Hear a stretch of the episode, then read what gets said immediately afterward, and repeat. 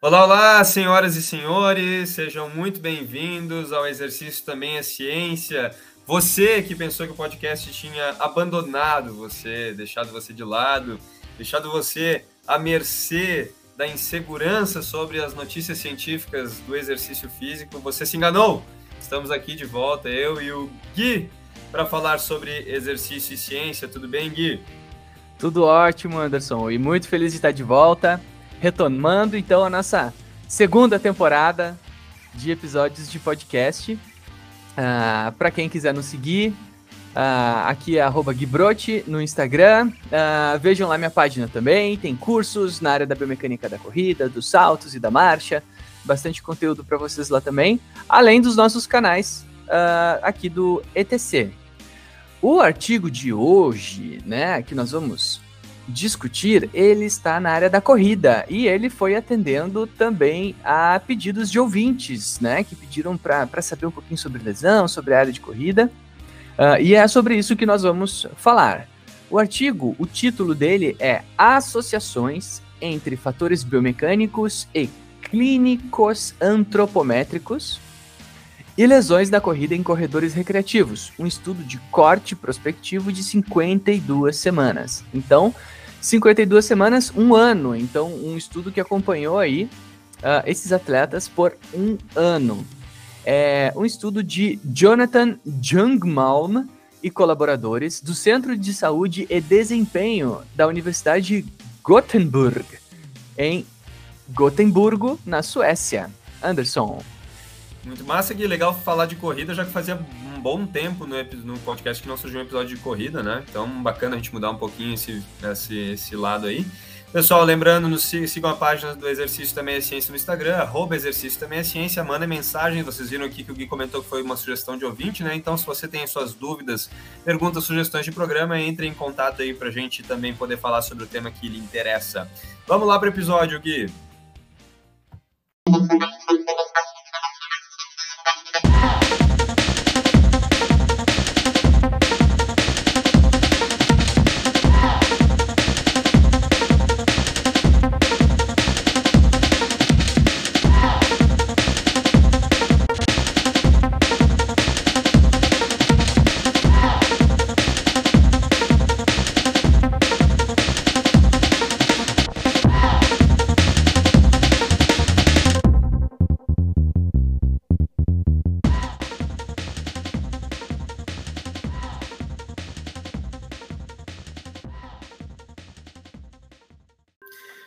Aí, galera. Agora, introdução do estudo. Por onde a gente começa a falar desse estudo aí de Gotemburgo, se eu não esqueci o nome do lugar?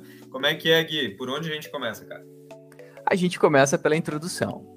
E eles justamente começam comentando sobre o método já na introdução, né? Isso é uma coisa que eu achei curiosa, que eles apresentam justamente um aspecto que a estrutura que os artigos normalmente apresentam quando tentam analisar a incidência de lesão uh, em, em, corredores, uh, normalmente se dá uh, ou comparando um grupo de, de pessoas, de atletas lesionados com atletas não lesionados, é, o que os autores dizem que não é muito bom, porque daí a gente não sabe se aquelas alterações antropométricas, aquelas alterações clínicas, aquelas alterações de força, de amplitude de movimento, uh, são uh, causa da lesão ou se são a razão da lesão ter acontecido, né? Então, quando tu pega um grupo de atletas,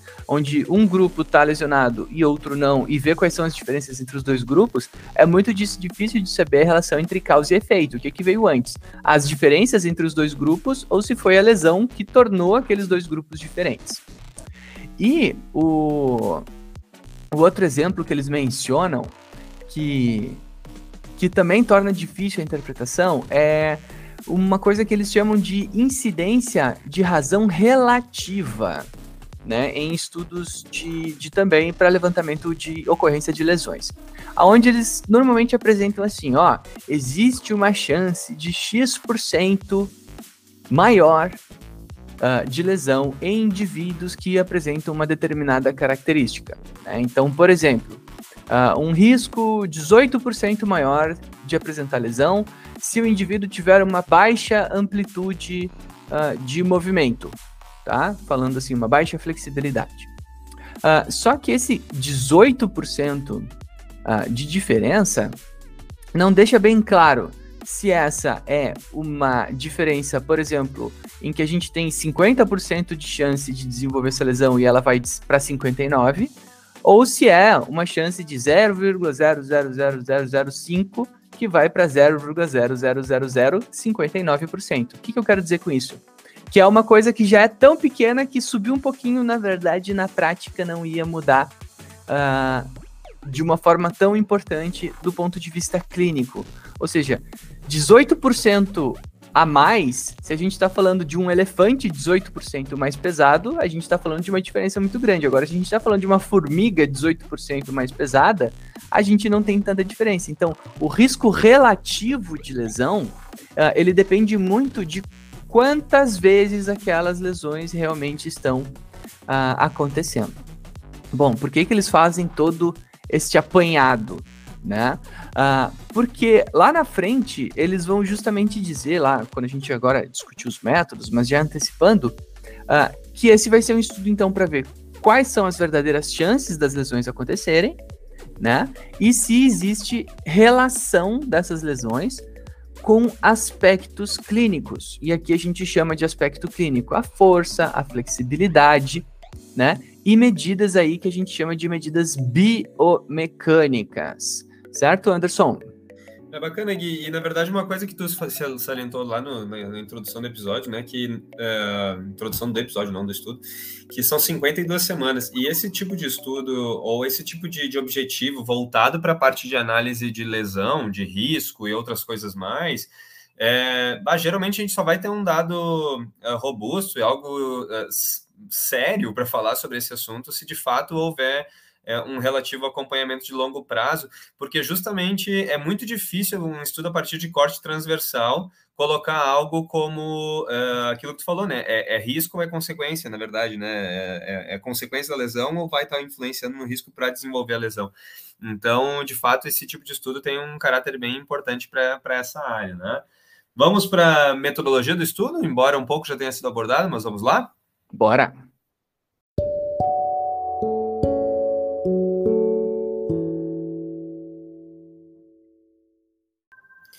Você que pensava que agora a gente ia para metodologia, você não vai para metodologia. Antes da gente ir para metodologia, nós vamos para contextualização e depois sim a gente vai para os métodos do estudo, para entender alguns conceitos importantes é, para a gente estar tá falando a mesma língua aqui pro, no, no nosso episódio. Então, Gui, para onde a gente tem que falar, o que, que a gente tem que falar para entender bem sobre esse assunto? Bom, a primeira coisa que nós temos que compreender é como que foi feita a avaliação de força nesse estudo, né? Porque quando a gente fala uh, que o estudo vai testar a força uh, dos seus atletas, normalmente tem que ser utilizado um instrumento para fazer esse tipo de avaliação, tá? Uh, e aqui não foi utilizado o teste que a gente já falou em outros episódios, que se chama teste de 1RM, né? Aquele que a gente vê a maior carga que a pessoa consegue tolerar. Não. Nesse estudo foi utilizado um dinamômetro chamado David, né? Um dinamômetro que tem o nome de David. Uh, e ele funciona da seguinte forma, né? Ele simula um, um exercício de, de musculação, então uma extensão de joelho, uma flexão de joelho, uma abdução, adução, mais ou menos como o dinamômetro isocinético, né? Muito parecido. Eu procurei imagens dele, inclusive ele tem uma aparência uh, parecida, mas mais próxima de uma máquina de musculação mesmo. E aí você faz lá a máxima força que você consegue e ele vai lhe dar um valor de força que você foi capaz de fazer naquele exercício, naquela máquina. Uh, e um, um elemento interessante também é que essa medida de força, ela é bastante utilizada também na área do treinamento com o que nós chamamos também de dinamômetros de mão, né?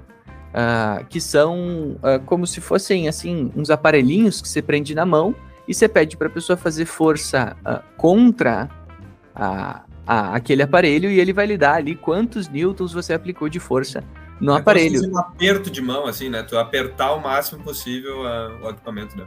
Isso aí. Uh, só que esse.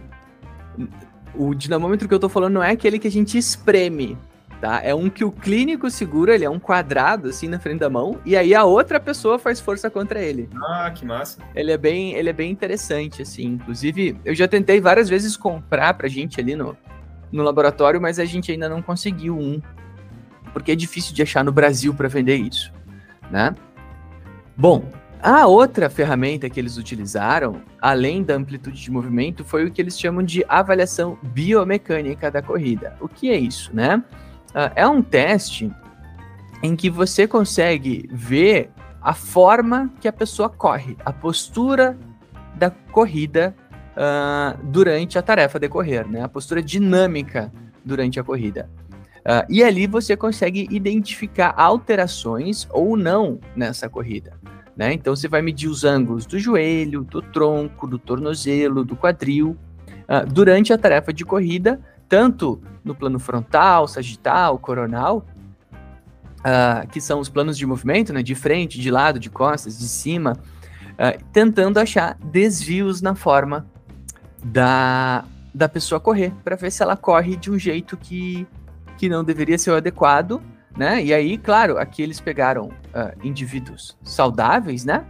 Uh, para ver se tinha algum indivíduo que se lesionou e que tinha um jeito diferente de correr, uma postura diferente durante a corrida, né? Então, hoje isso está crescendo muito no Brasil. Era uma coisa pouco explorada, né? Essa avaliação biomecânica da corrida. Hoje isso tem crescido bastante. A gente tem aí algumas clínicas que fazem, uh, a gente tem na, na universidade que a gente trabalha. Então, isso tudo a gente pode estar tá fazendo de uma forma bem, bem plausível, tá? É engraçado que fazer um comentário é que a corrida, na verdade, se popularizou em, uh, re, não, já não é mais recentemente, né? Porque pode botar aí, sei lá, uns 15 anos já que a corrida teve um ápice assim, de popularidade quando a gente estava na graduação ainda, né? É verdade. 2007, 8, 9, por ali que começou é um negócio muito grande. E, claro, desde então se, se manteve consideravelmente estável depois de uma pequena queda, né? Como acontece com todas as espécies de tendências dentro do exercício, né? Só que a avaliação e a forma de levar um pouco mais a sério essa, essa questão da corrida, tão, tanto se, se cuidando pelo ponto de vista de aspectos preventivos, como é o caso da avaliação biomecânica, já é um pouco mais recente, né? Exatamente. Exatamente. Isso, com, essa, com esse aumento do número de praticantes, uh, aumenta também a especialização dos profissionais que começam a trabalhar nessa área, né?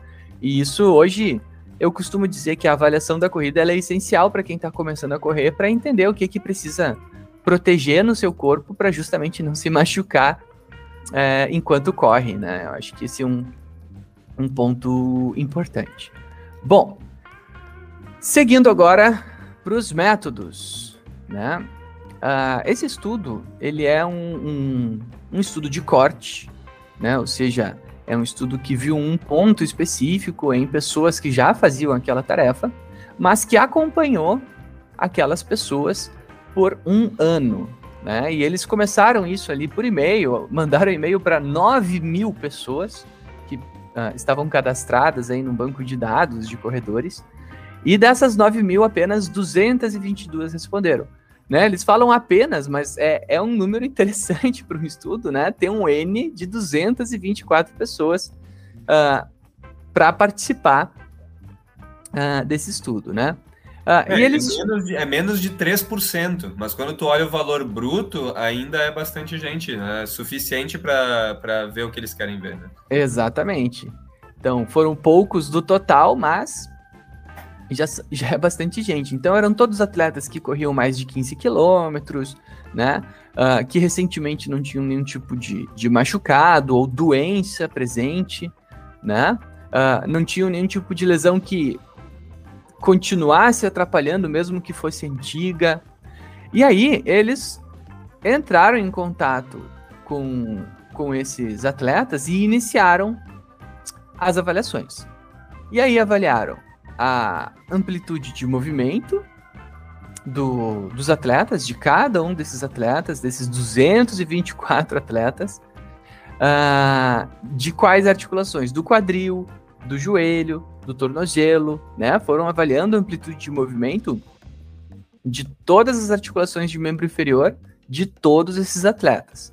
Mas não bastou isso para eles não. Eles fizeram uma avaliação biomecânica, então filmaram ali os atletas correndo, né? Botaram no laboratório tridimensional, botaram as bolinhas, botaram a esteira, né? E filmaram os atletas correndo. Então mediram ali de novo os ângulos durante a corrida, né? De quadril, joelho e tornozelo. Com aquela máquina dinamômetro David, né? Uh, eles mediram aí então também a força de cada um desses atletas. Mediram força de abdutores e adutores de quadril, flexores e tensores de joelho, flexores e tensores de tronco, e viram também a relação entre esses, esses músculos. Então, se existia, por exemplo, um músculo que era muito mais forte que o outro em abdutores e adutores de quadril, flexos e tensores de joelho e flexos e tensores de tronco, né? Uh, e ainda fizeram uma outra avaliação que ela é bem famosa uh, na área da fisioterapia e também na área dos, uh, dos osteopatas, né, dos quiropraxistas, uh, que é o que? A presença de trigger points. Né? Trigger points são pontos que quando a gente aperta a pessoa ali, dói. Só que não é assim. Claro, você vai apertar alguém, vai doer, né? Mas é assim, você vai apertando, a, por exemplo, as costas da pessoa e vai ter um ponto que vai doer mais que os outros, né? Normalmente aquilo uh, diz respeito a um ponto de tensão, né? E aí eles fizeram isso nos músculos de membro inferior, tá? Que são o reto femoral, o isquiotibial, o trato iliotibial, glúteo médio, piriforme, solear, gastrocnêmio. Então, todos os músculos aí que participam da corrida, né? O da frente da canela, o de trás da canela, o da frente da coxa, atrás da coxa, e aqui no quadril, atrás, na frente e dos lados também avaliaram a presença de trigger points. Então, uma avaliação super extensa, né? Você pensa aí que são 224 atletas que foram avaliados. Cada uma dessas avaliações, né? Cada um desses testes e depois os autores, né, do estudo continuaram telefonando para esses atletas por um ano e perguntando uma vez por mês: Olá, você teve uma lesão na última semana, nesse último mês? Né? Daqui a um mês ligando, olá, como vai? Você teve alguma lesão nesse último mês? Em que parte do corpo, né? Para ver se algum daqueles atletas que eles avaliaram há um ano atrás tiveram, então, depois desse um ano passando, alguma lesão em alguma parte do corpo. Lembrando que nesse estudo eles não diferenciam as lesões, então dizer o tipo de lesão. Tem muito estudo que faz isso, né? Que vê depois o tipo de lesão. Não, aqui eles queriam não saber qual o tipo de lesão, eles queriam ver qual a capacidade física que influenciaria na ocorrência de alguma lesão, independente do seu tipo. Tá? Então eles não fizeram esse tipo de diferenciação, porque isso provavelmente traria um problema, porque cada lesão a gente teria cada atleta teria um, tido um tipo de lesão diferente, o que tornaria o estudo aí um pouco mais complicado. E assim a gente termina os métodos desse estudo, Anderson. Estudo homérico, né, Gui? Fazer essa avaliação com todo mundo ali, cara. E, pô, um acompanhamento. Bah, tô bem curioso para ver quais são os resultados que eles encontraram, que certamente serão de relevância prática também. Vamos lá para resultados e aplicações práticas, então, pessoal.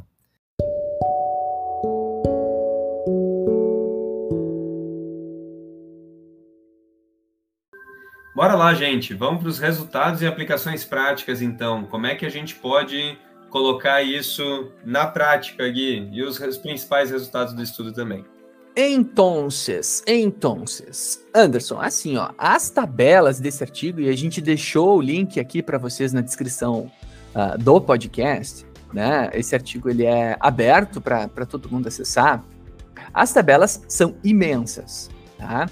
Uh, mas eu vou facilitar a vida de vocês aqui, porque o nosso trabalho é justamente facilitar a vida de quem nos ouve, né? E vamos lá, olha só. As variáveis que apresentaram uh, efeito significativo das 25 variáveis que eles testaram, né? O que a gente uh, apresentou no bloco anterior ali, que foram é, uma série de variáveis. Destas 25, apenas duas foram significativas. Olha só que loucura. Então, só duas, dois dos 25 testes que esses autores fizeram foram significativos, tá? Uh, nesse estudo com essas pessoas, nesse modelo de pesquisa. Lembrando que cada estudo a gente vai encontrando esses resultados de formas diferentes, apresentados de formas diferentes, né? E aí a gente levanta também a importância das revisões sistemáticas na área, né? Mas esse aqui encontrou duas variáveis. Quais são? A primeira é a relação abdu-adução de quadril. Para quem não está familiarizado, abdu-adução é o que? Abdução é aquele exercício na academia que a gente faz de abrir as pernas, abrir os quadris. Normalmente a gente fica sentado num banco, né? Uh, e põe dois suportes assim ao lado dos joelhos e faz força para abrir. Né? E muitas academias aí também vão ter a máquina exatamente o contrário, que vai ter o, os suportes para dentro do joelho né, medialmente, e aí a pessoa vai ter que fazer força para fechar os quadris. Né? Lembrando que se usa essa máquina desse jeito, sentado, né? Porque volta e meia a gente enxerga galera no Instagram fazendo peripécia nessas maquininhas, né? Bom, o que, que eles apresentaram? Então, abdu adução uh, de quadril. Eles encontraram que aqueles indivíduos que apresentavam é, uma diferença de força entre esses músculos, certo? Então, por exemplo, ou tinham os abdutores muito mais fortes que os adutores, ou os adutores muito mais fortes que os abdutores, ou seja, é como se a gente botasse muito mais peso numa das máquinas do que na outra, né? A gente pode ver isso, né? Quem aí Ou faz. até mesmo deixasse de treinar um dos grupos, né? Às vezes no... um treinamento desequilibrado nesse sentido. Exatamente, né? Que seria ainda pior, né? A pessoa só treina um, um dos exercícios. Né? Então, a pessoa que tem um desequilíbrio entre esses músculos, vejam só, um desequilíbrio. Não precisa ser uma pessoa que ela é muito fraca nesses músculos. Não, ela precisa ter esses músculos equilibrados, né? Porque aqui eles testaram também a força, testaram os que eram mais fortes e aqueles que eram mais fracos nesses exercícios e não encontraram relação. O que eles encontraram relação com lesão eram aqueles que tinham uma diferença muito grande entre a força desses músculos. Então, quem tinha essa diferença tinha 43% de chance de desenvolver algum tipo de lesão. Então, olha só que interessante né? Se você tem esses músculos desequilibrados, você tem 40% de chance de desenvolver no período de um ano, de acordo com os resultados desse estudo, né? Que são pessoas, então, são gregos lá, né? Enfim, são aquelas pessoas daquela cidade, mas a gente extrapolando isso de alguma forma para toda a população, a gente pode dizer, dentro de um ano, é muito possível que você venha desenvolver algum tipo de lesão, né? E pensando nas aplicações, Anderson, a gente consegue pensar em coisas muito práticas, né? Que afinal de contas, fortalecer esses músculos de maneira equilibrada, né? o que parece é, um pouco uh, lógico, né? Aquela coisa que a gente escuta, nossa, mas isso é óbvio. Mas como o Anderson falou, é muito comum a gente ouvir pessoas que dizem assim: ah, não, eu faço uma, não faço outro, eu faço outro, mas não faço um. Ah, sobretudo na, na corrida, às vezes se ouve falar bastante dos abdutores, né? Por causa do, sobretudo, de, de, de, glúteo médio, favorecer a questão do apoio unipodal e tudo mais. E daí talvez as pessoas possam pensar, ah, tudo bem, então é esse grupo que tem que treinar só, e, e ignoram o outro, sendo que o equilíbrio articular é soberano, né, Gui? Exatamente. Exatamente. Então a gente, a gente justamente tem que, tem que pensar isso, que talvez mais importante do que. Uh, ter um determinado músculo uh, forte é ter eles equilibrados, né? Fazer uma coisa uh, de, de, com uma orientação uh, que ela seja simétrica. Acho que essa é a palavra que a gente poderia dizer, né? Uma simetria entre esses músculos. Bom, a outra variável que eles encontraram como significativa é o que se chama tempo de eversão durante a corrida. Bom, vamos lá. O que é tempo de eversão? Esse foi tirado lá da avaliação biomecânica, então é necessário filmar uma pessoa para poder uh, saber o tempo de eversão dela durante a corrida.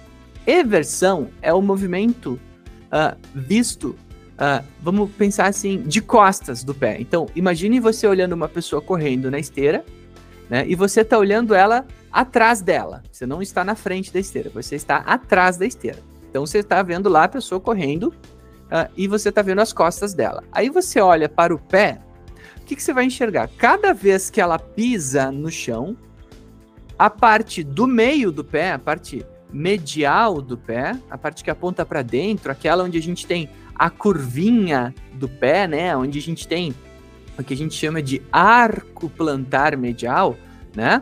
Uh, toda vez que a gente pisa, quando a gente corre, este arco plantar ele cede um pouco, né? Ele aponta um pouco para dentro. Isso é natural, todo mundo tem isso. Isso é inclusive uh, tratado aí na área da, da avaliação evolutiva da nossa espécie como algo importante, né? O nosso pé ele tem esse movimento porque é uma das formas da gente amortecer a corrida e de sentir e tal como se corre. Bom, a grande questão aqui é a seguinte: esse movimento ele pode acontecer de forma controlada, então numa velocidade x, ou ela pode acontecer assim, pum, bem rápido. Então eu posso ter uma eversão, eu posso ter essa uh, esse movimento de eversão do pé acontecendo mais rápido. É muito comum a gente ouvir falar isso também como a pronação do pé tá? Mas são movimentos um pouquinho diferentes, mas também serve aqui nessa situação para a gente chamar, tá? A gente só tem que ter cuidado porque os ângulos ali que se fala a respeito disso uh, são diferentes. Então, cuidado, eu não estou falando de uma pessoa que tenha a pisada pronada. Uh -uh. Eu não estou falando de alguém que tenha pisada pronada. Eu estou falando que o movimento de pronação acontece mais rápido. É o tempo de eversão. É o tempo do pé virar para dentro e depois voltar. Tá? Então, uh, o que, que a gente discute hoje? Que é natural que as pessoas tenham esse movimento, mas se ele acontece muito rápido, de forma descontrolada, aí isso pode ser uh, um indicativo é, de lesão importante. E aí, mesma coisa, o percentual de chance de desenvolver uma lesão se a pessoa apresenta esta inversão descontrolada é de 46%. Então, metade das pessoas do estudo deles, acompanhadas durante este um ano, em algum momento. Perdão, metade das pessoas que tinham essa inversão descontrolada, durante este um ano, apresentaram alguma lesão. Né? Então, isso é uma coisa interessante desse estudo, né? Eles apresentam o percentual absoluto. Então, eles disseram assim, olha, de todas as 200 pessoas que nós avaliamos, uh, inclusive eu já vou dizer para vocês aqui quantas. Uh, N total, 74 tinham uh, essa inversão muito rápida. Dessas 74, 21 se machucaram. Então, daí eles fazem um cálculo e dizem, ó, o risco é de 40% de uma lesão aparecer nessas pessoas, certo? Então, vejam só que interessante. Falando de aplicação para o resultado, né? Uh, vem aqui uma coisa que eu acho muito interessante. Inclusive, eu vou mandar um abraço, Anderson. Se você me der um espaço, eu vou mandar um abraço para uma das nossas alunas lá, que acabou de entrar no mestrado, inclusive, com um projeto nesta área, tá? Uh, na avaliação de corrida e exercícios para footcore. O que, que diabo é footcore? Gente, são os exercícios para reforço e controle do pé. Né? A gente hoje tem estudado isso. Uh, mandar um abraço para Ellen, né? Que a gente tem estudado isso, que é justamente aprender a controlar o pé, fortalecer o pé né? E aí se diz assim, ah, mas como que eu vou fazer isso? Bom, são exercícios até bastante simples. É tentar encolher, esticar o pé, é fazer equilíbrio em apoio unipodal, como o Anderson falou, num disco uh, de equilíbrio ou numa almofadinha. ou num Bozu, né? Existem diferentes ferramentas para fazer isso. Para quê? Para aprender a controlar o pé. A gente não consegue assim uma máquina de musculação para o pé, né? Fazer assim um, um, exercício de força com o pé. Então a gente tem que ter uh, essa consciência corporal, né? A gente tem que ter essa capacidade de controlar o pé, de movimentar o pé de forma voluntária, da forma que a gente uh, planeja.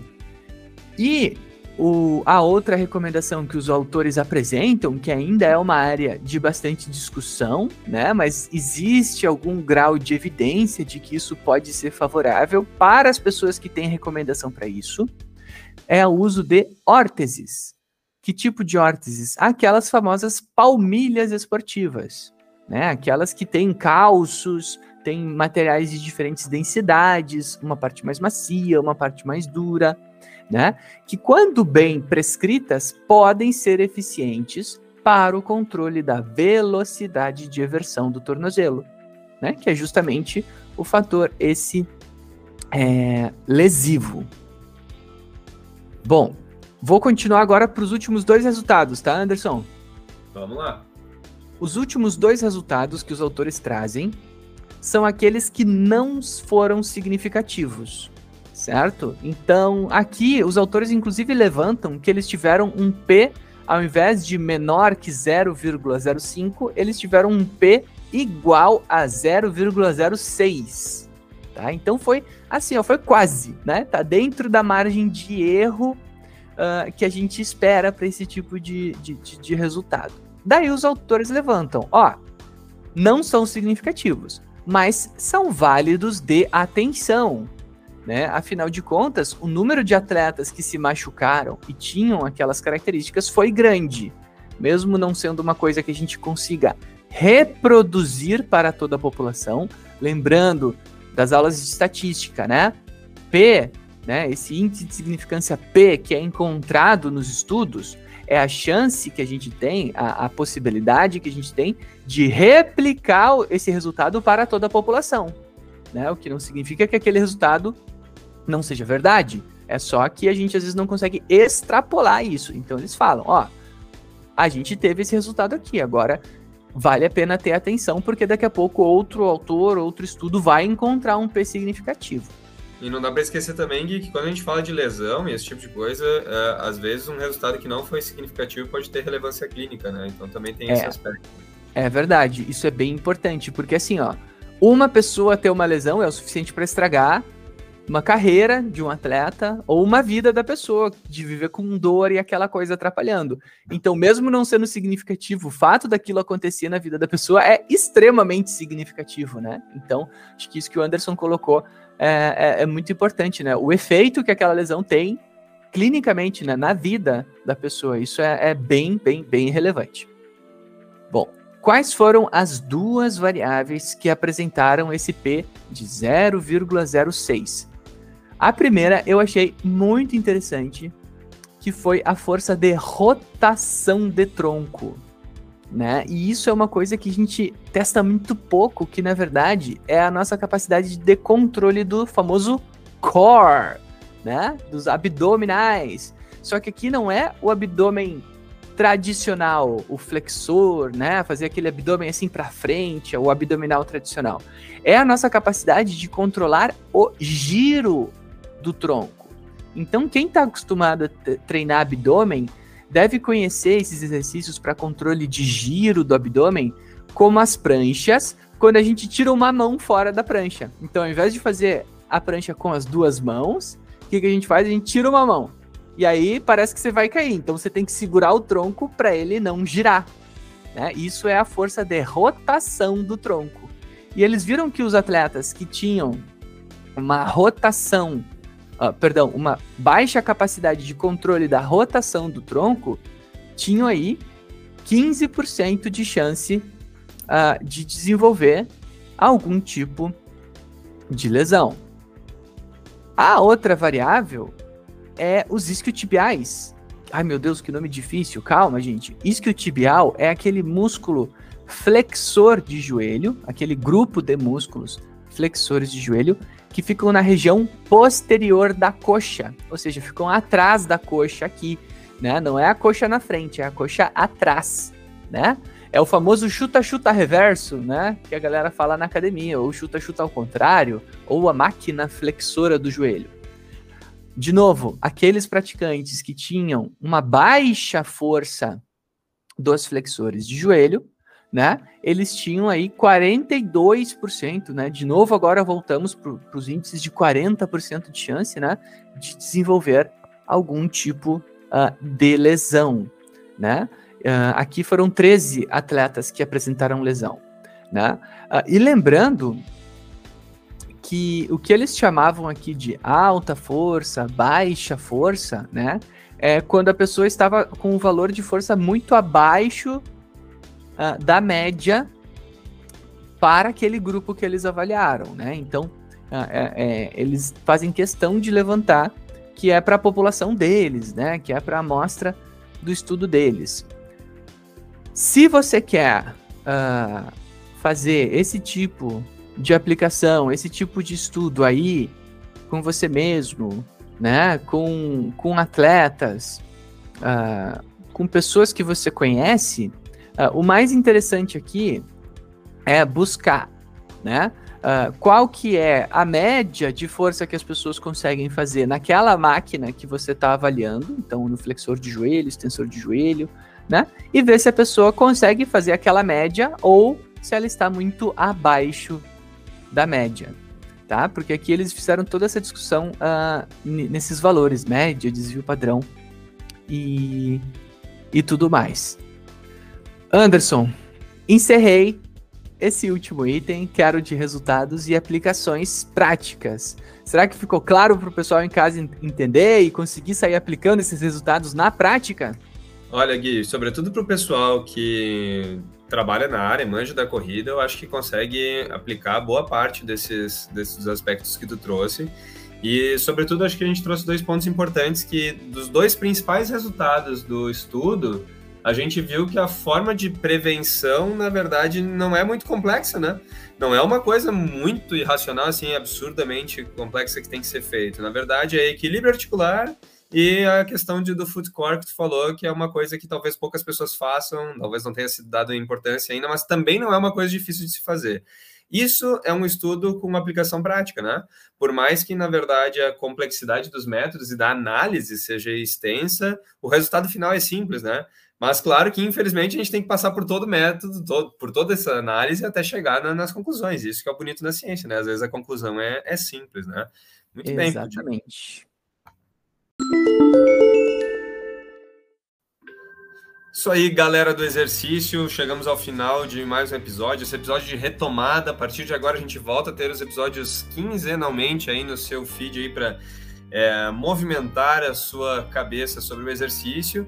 É, dando, nós vamos dar sequência à série de suplementação. Gente, quando a gente estava, a gente acabou parando de gravar, dando esse hiato aí nos episódios, a gente estava gravando uma série de suplementação, né? Então a gente chegou a postar um episódio e depois a gente parou. Faltam dois episódios para a gente encerrar a série que vai ser sempre intercalada com outros assuntos. Então o episódio de hoje né, vem para essa parte da corrida, o próximo episódio é suplementação, o outro episódio é outra coisa, o outro vai ser suplementação para a gente encerrar essa série. E a gente chega ao final do episódio com as nossas famosas dicas culturais. Começando por mim, eu vou dar dica para todo mundo que gosta de esporte e preparação física de uma forma geral. Está em vias de começar a temporada da NFL, futebol americano. É, não é questão assim de, de, de, de ser um esporte ser melhor do que o outro em uma área ou outra e tudo mais, mas assim, a gente vê muita questão de preparação física que, tipo, é, é, é a elite da preparação física sob certa perspectiva, é, o futebol americano. E além de ser um esporte apaixonante, depois que você entende, ele é um pouco complexo no início, depois que você entende, é um esporte extremamente apaixonante, viciante. E eu tô indo para oitava temporada que eu acompanho, tipo, doido esse esporte que eu amo muito hoje em dia. Também porque meu time do futebol só dá desgraça, então talvez eu migrei pro futebol americano também, né?